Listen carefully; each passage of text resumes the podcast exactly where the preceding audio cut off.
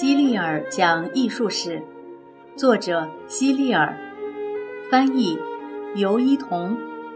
第二部分，雕塑。第二十章，雕人物像的乌敦。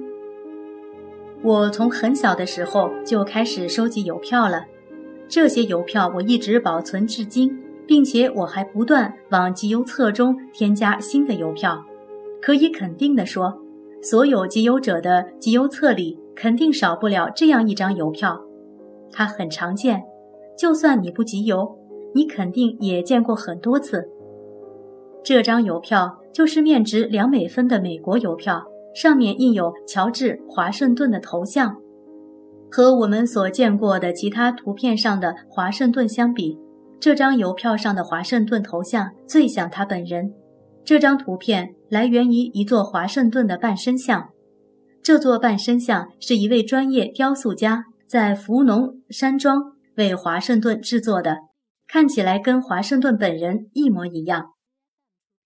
这位专业的雕塑家就是法国人让·安东尼·乌敦，他是法国近两百年来最伟大的雕塑家之一。他从小就在巴黎学习艺术。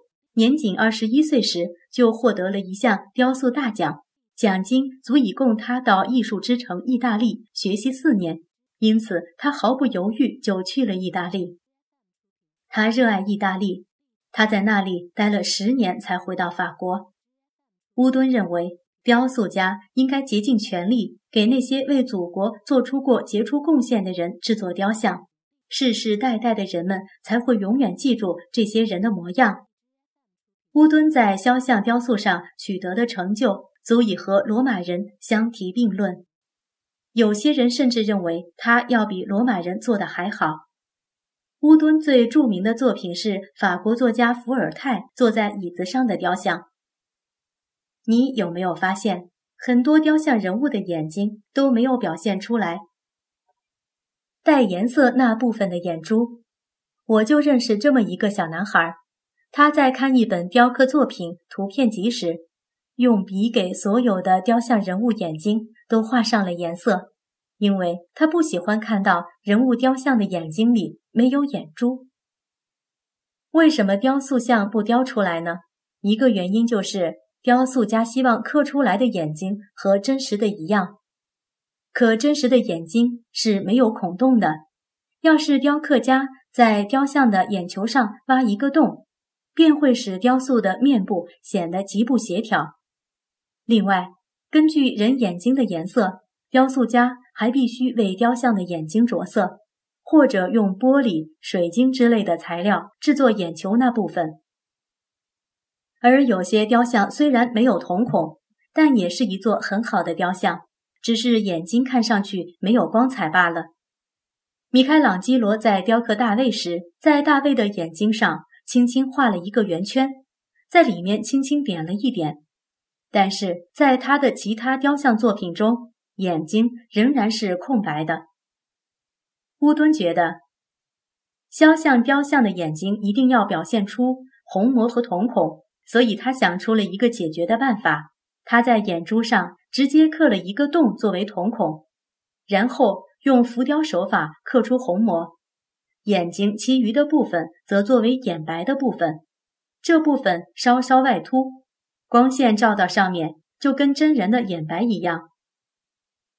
乌敦的方法很有效，他雕刻的半身像看上去非常真实，眼睛就像真人的一样炯炯有神。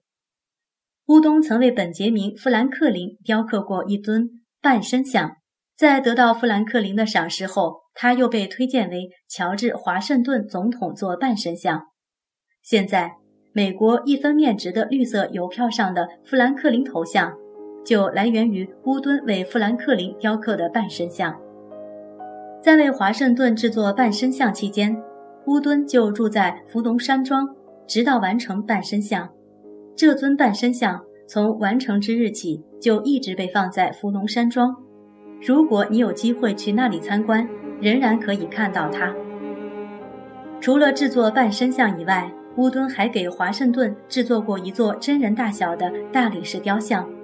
雕像现在就被放在美国弗吉尼亚州里士满市的国会大厦里。乌敦不仅给名人、伟人，比如给伏尔泰、富兰克林、华盛顿、约翰·保罗·琼斯、托马斯·杰弗逊、拉菲特等制作半身像外，也为许多普通人制作半身像。